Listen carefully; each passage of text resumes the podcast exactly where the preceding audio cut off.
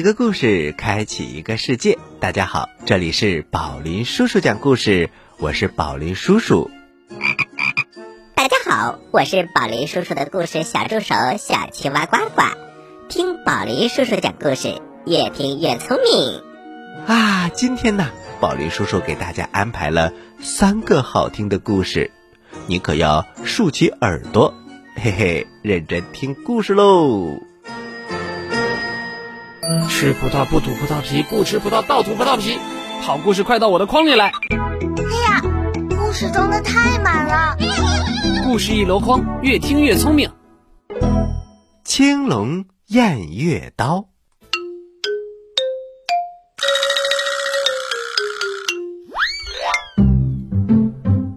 话说在鬼刀城，大象城主正在主持一年一度的百刀大会。会场上摆放着一百种刀，各位，眼前的这把刀，那可是大大的有名。它是武商人关羽用过的刀，被称为刀中之王——青龙偃月刀。今天大家可以一饱眼福。台下的黑牛刀客晃了晃脑袋：“嗯，请问城主。”这把刀为什么叫做青龙偃月刀呢？哈哈哈，这话说起来就长了。青龙偃月刀是偃月刀的一种，偃月刀是重量比较重的一种刀。最早啊，是咱们练武术人用来练臂力的，也就是为了让胳膊有劲儿。当时它并不是一种武器。更像是健身器材。有一年呐，有一位造刀技术非常高的铁匠，他正在打造一把偃月刀，而且据说要打造上好的偃月刀，就要选在月圆之夜。他左敲敲，右敲敲，眼看就要打造完毕，忽然乌云密布，电闪雷鸣，天上。掉下来两千零一十八滴血，眨眼间，偃月刀锻造完毕，刀身上出现了一条青龙的印记。据说呀，那两千零一十八滴血是天上青龙的血，从此这把刀就叫做青龙偃月刀。据说，谁要使用这把刀？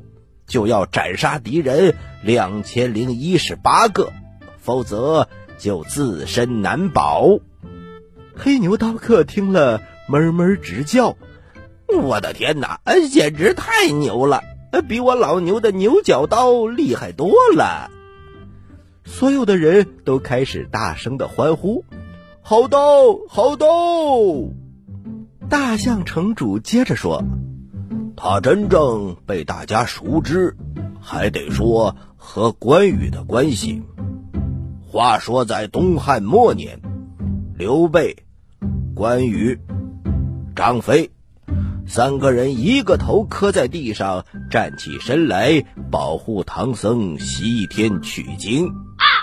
一路上风里来雨里去，来到了水泊梁山，遇到了七个小矮人儿。结果，呃，被哈利波特给救了。最终，他们得到了哆啦 A 梦的帮助，抓住了霸天虎。哎，城主，故事讲串了吧？呃呃呃，对不起，对不起，呃，我知道的故事太多，呃，我重新讲。话说，在东汉末年，刘备、关羽、张飞，桃园三结义，一个头磕在地上，站起身来。保家卫国之后，关羽打造了一把青龙偃月刀，重八十二斤。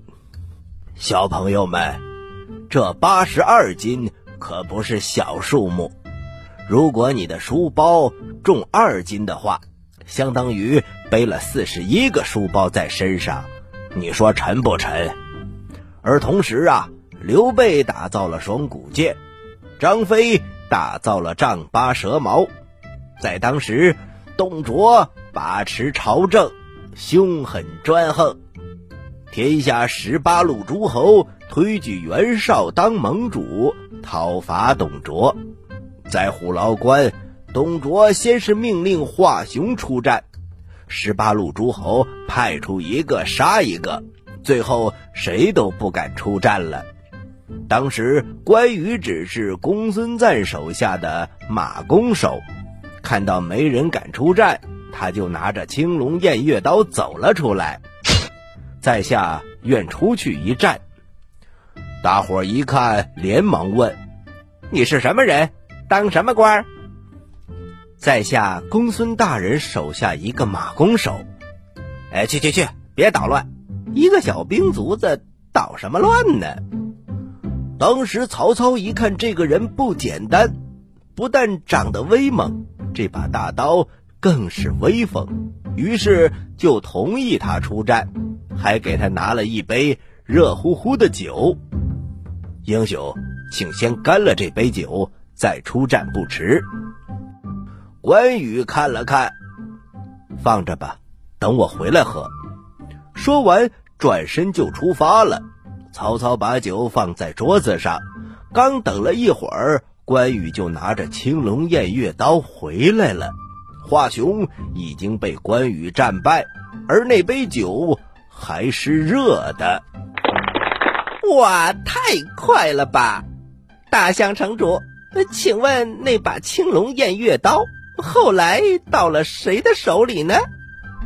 后来呀，关羽在麦城战败，青龙偃月刀被东吴将领潘璋夺走。再后来，关羽的儿子关兴杀潘璋为父报仇。夺回了青龙偃月刀，再后来，这把刀就不知所踪。小狗飞刀汪汪大侠连忙问：“请问城主，这稀世珍宝青龙偃月刀是如何到了您的手里呢？”大象城主脸一红：“呃，这，呃，这其实是假的，我是用奶油蛋糕做出来的。”啊！一句话笑倒了一大片，最后大家开心的吃了青龙偃月刀蛋糕，顺便为小鸡磨刀大侠庆祝了生日。咕咕根，蛋糕的味道真不错。咕咕根，咕咕根。故事太好听了。我没听够怎么办？别着急，休息一下。宝林叔叔讲故事，马上回来。欢迎回到宝林叔叔讲故事。刚才我们听了一个青龙偃月刀的故事，接下来呀，我们再来听一个苹果的故事。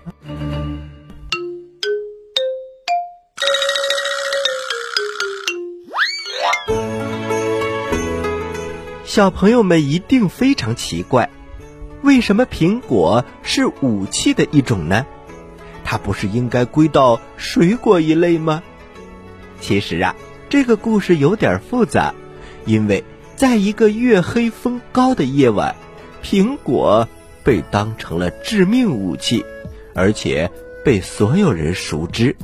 这个故事是这样的。话说，在一个美丽的小山坡，有一棵茂盛而且硕果累累的苹果树。树上的苹果又大又红，又脆又甜。哎呀，宝林叔叔都有点馋了。在苹果树下，一只可爱的小山羊正在睡觉，睡得正香呢。一个苹果从树上“肉”当掉了下来。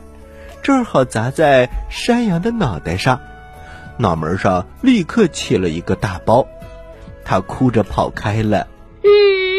我发誓，以后再也不在苹果树下睡觉了。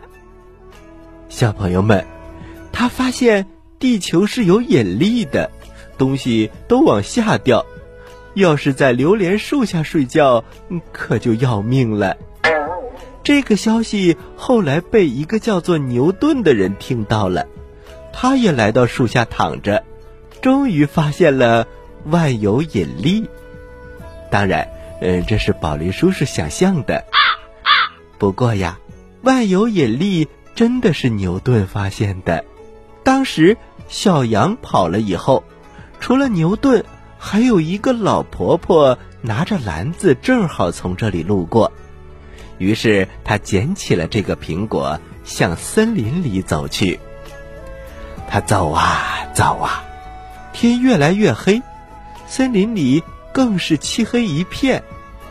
走着走着，眼前有一个小木屋，老奶奶在门外听了听，没有听到什么动静，于是她走到门前，轻轻地敲了敲门，咚咚咚，咚咚咚。呃，有人在家吗？谁呀？稍等。过了一会儿，一个漂亮的小姑娘来开门了。老奶奶，您找谁呀？呃，小姑娘，我是路过的，想讨杯水喝。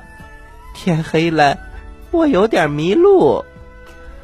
哦，是这样啊，老奶奶，您快进来吧。我给您倒水，好，好，好，真是好姑娘。老奶奶走进了小木屋，坐在了椅子上，他把篮子放在了桌子上。过了一会儿，小姑娘端来一杯水。老奶奶，您快喝吧。谢谢，谢谢。老奶奶喝完水，忽然想起了一件事，小姑娘。你真善良，为了感谢你，我这儿有个苹果，给你吃吧，可脆可甜了。小姑娘有点不好意思了，但是她特别喜欢吃苹果。谢谢老奶奶。于是她拿起苹果咬了一口，紧接着，咣当一声，晕倒在了地上。这时。那位老奶奶的脚下一阵黑烟，嘿嘿嘿嘿嘿嘿，她变成了一个虽然美丽，但是却非常恐怖的王后。白雪公主，你躲得过刺客，却躲不过我这秘密武器毒苹果。从今以后，我就是世界上最美丽的人了！哈哈哈哈哈哈！小朋友们，原来这个王后是白雪公主的后妈，她非常嫉妒白雪公主的美貌，而那个小姑娘正好就是白雪公主。她几次想要害白雪公主都没有成功，这一次她终于利用白雪公主喜欢吃苹果这个爱好，用毒苹果害了白雪公主。王后回到皇宫。马上找出了她的魔镜，魔镜魔镜，告诉我，谁是世界上最美丽的人？尊敬的王后陛下，当然是您了。呃，不不不，呃，就在刚才，呃，您是最美丽的人。嗯，可是现在，白雪公主，呃，是最美丽的人了。啊，这到底是怎么回事？白雪公主不是吃了我的毒苹果了吗？呃，王后，呃，是这样的，呃，就在刚才，一位王子见到了白雪公主，他轻轻一吻，嗯，那个毒苹果就被吐出来了。也许是王子没有刷牙，让白雪公主恶心了。呃，反正您的秘密武器毒苹果没派上用场，啊，真是气死我了！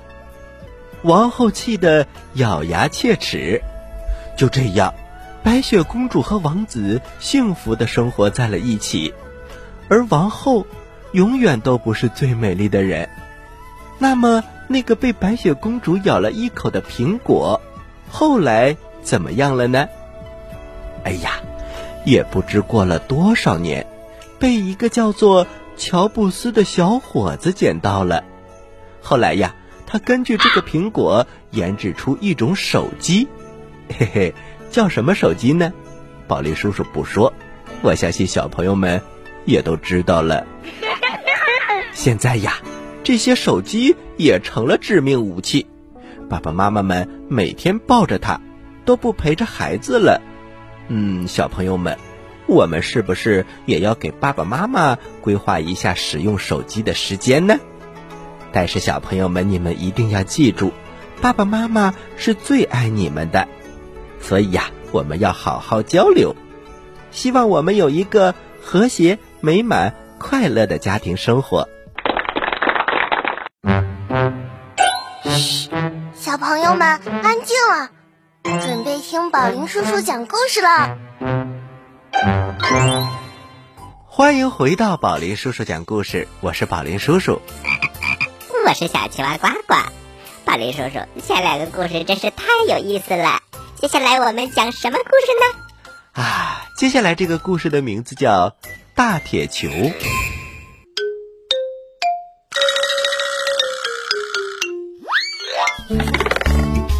话说，在战国时期，有一个小伙子，他的名字叫张良，他的爷爷是张开地，是韩国的宰相。后来，他的爸爸张平也当了韩国的宰相。眼看着张良也有机会当宰相，但是不幸的事情发生了，秦始皇统一六国的战争爆发了，韩国被秦国给吞并了。作为韩国的官员。张良一家被秦始皇给杀了三百多人，这一下可把张良气坏了。他下定决心一定要报仇。张良一直往东走，这一天来到一个地方，这个地方啊，正好住着一个名字叫做沧海君的人，他也非常的痛恨秦始皇，于是两个人一起谋划了要刺杀秦始皇。老苍，你看咱们怎么才能刺杀得了秦王嬴政呢？我觉得可以找个毒苹果，假扮成老太太，然后给他送去。嘿嘿嘿嘿！别开玩笑了，你以为嬴政是白雪公主啊？呃，那怎么办呢？现在不好下手，他已经像惊弓之鸟，前有荆轲，后有高渐离，现在。他防备的很严密，不容易下手。呃，那让我们再想一想。从这天开始，张良苦思冥想，就是找不到办法。这一天呐，他正在河边发呆，一个高个子的、胖胖的人从他旁边路过，边走边说：“不就是破麻袋吗？不让扛就不扛。我的力气这么大。”还担心找不到活？张良一听，马上就站了起来。这位兄弟，你是找工作吗？是啊，刚才我在码头找工作，那些人一次就能扛一个麻袋，我一下能扛八个，结果他们不用我，你说气人不气人？哈哈，兄弟，他们是不敢用你，用你一个人就有八个人失业。那些人还靠干活养家呢。这样，我给你一个工作，管吃管住，你愿意吗？呃，当然愿意了，有吃的就行。好，好，好。你叫什么名字？呃，我叫利特大。嗯，你还真对得起你这个名字。来吧，跟我走吧。于是张良就把利特大带到了沧海君的家，说出了自己的计划。小朋友们，他有什么计划呢？我要制造一个大铁球，埋伏在路上。当秦王嬴政从这里路过的时候，让利特大像扔铁饼一样把球丢出去，一下就能把它砸扁了。呃，这个主意不错。于是三个人一起到处收废铁，然后用大火融化，铸造出了一个。一百二十斤重的大铁球。公元前二百一十八年，也就是秦始皇二十九年，秦始皇东巡，张良很快得知了这个消息。据说呀，秦始皇的巡游车很快就要到达阳武县，就是现在原阳县的东半部。于是张良指挥大力士利特大埋伏在阳武县的必经之地——古博浪沙。不多时，远远看到三十六辆车的车队由西向博浪沙这个地方走了过来，前面铜锣开道，紧跟着是马队清场，举着黑色旗子的仪仗队走在最前面，车队的两边。大小官员前呼后拥，看到这种情景，张良马上就确定这是秦始皇的车队来了。但是所有的车全都是四驾马车，根本分不清哪一辆是秦始皇的座驾。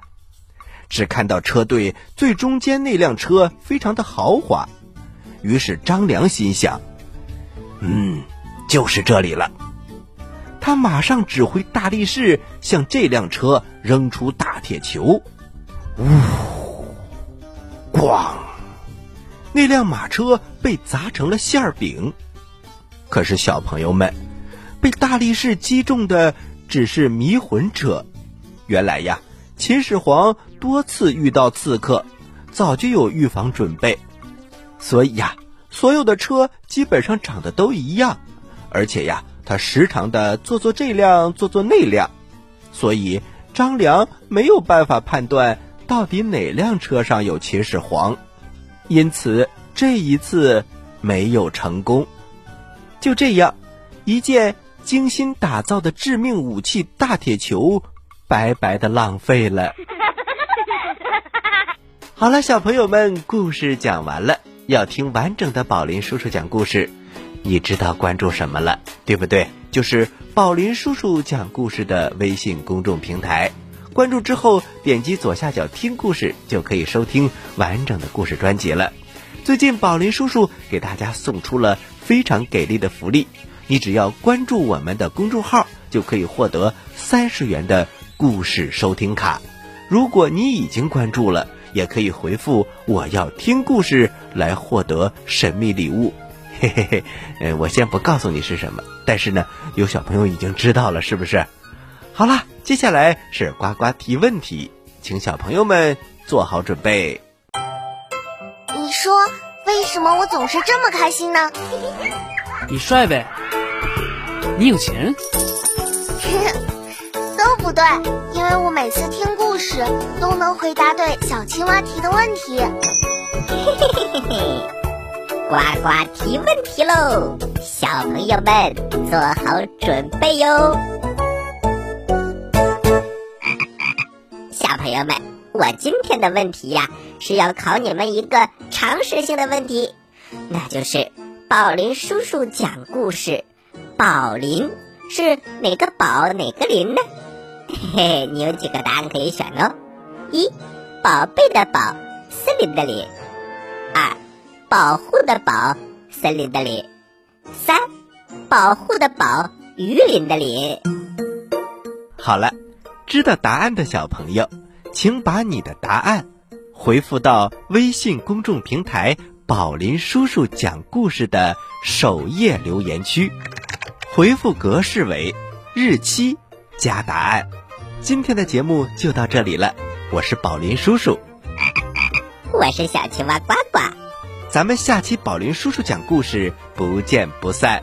小朋友们，再见。